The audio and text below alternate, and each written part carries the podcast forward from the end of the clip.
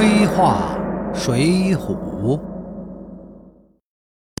天罡星总共才三十六个名额，宋江亲信嫡系能勉强够资格的，就必须要上垒。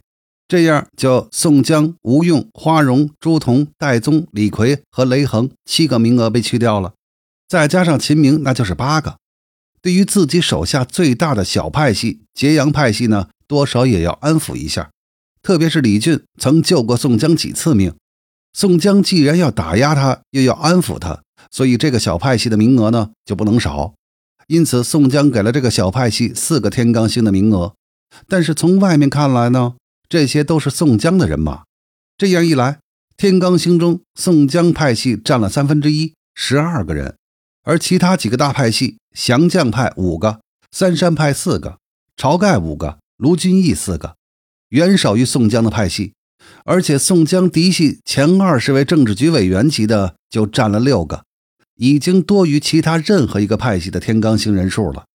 这种情况下，要再安排一个黄信进天罡星，那就比较困难了。从刘唐的二十一位开始，李逵、雷横是宋江要保证上垒的。穆弘、李俊、张衡、张顺是宋江要安抚的，史进代表了三山，他也不输于黄信。三阮呢是水军将领，而且晁盖派系只有林冲一个人进了政治局，宋江不可能动他们。石秀、燕青要不是由于出身的问题，已经排名算偏低的了。杨雄又因为石秀的缘故不能低于石秀，更何况这三个人又是卢俊义的人马，那宋江更难动他们了。唯一可以替换的就是谢珍、谢宝，但是要知道，登州系统有八个人呢。孙立已经被打压进了地煞星，对这个小派系来说，不放进个代表进天罡星，那显然不合适。宋江还有个选择，是把孙立和黄信都放进天罡星，谢氏兄弟到地煞，但宋江不一定愿意这样做，所以呢，只能牺牲黄信，把他放到地煞星排了个第二。这样做呢，还有个好处，能显出宋江大公无私。看看人家黄信也是宋江的嫡系兄弟，武功出身，资格哪点也不差，还不是没排进天罡星啊？对于排名心理不平衡的兄弟呢，只要想想黄信，估计心态啊也就平衡多了。混世魔王樊瑞是梁山两个神功大师之一，但他的师傅公孙胜比他的地位那高的太多了，排在第四位。政治局常委级的人物，樊瑞呢，并没有从他师傅那儿得到什么好处。樊瑞的出身不高，一个小黑帮的老大，被公孙胜收服而上了梁山。但是他有神功啊，单凭这个神功，在北宋那个迷信的年代，还是很有威慑力的。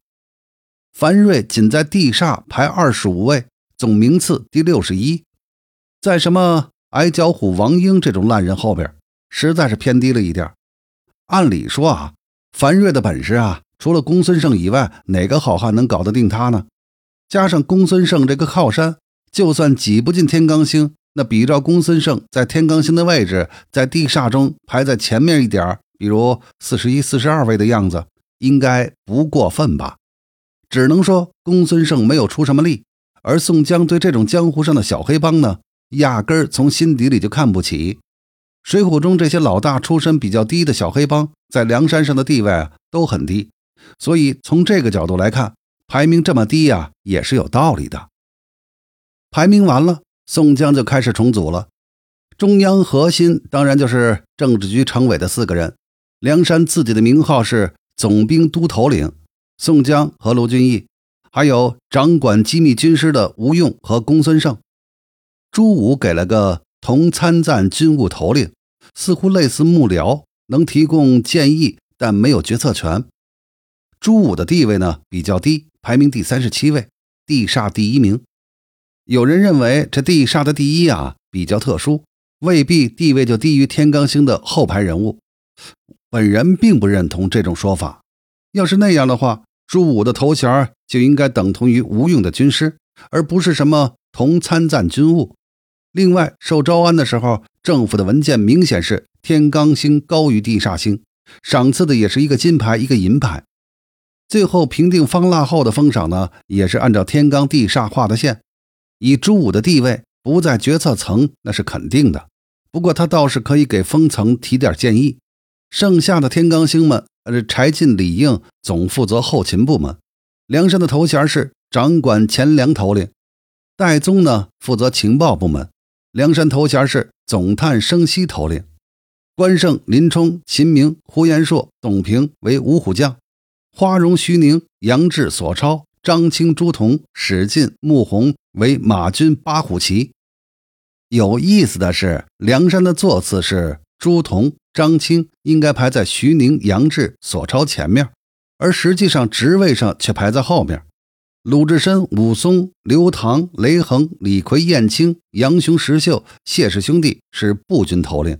同样，职务的排位同梁山的座次排位不一样。比如燕青就排在了杨雄、石秀前面。还有就是四寨水军头领的李俊、张衡、张顺、三阮和身为地煞的同威、同猛兄弟。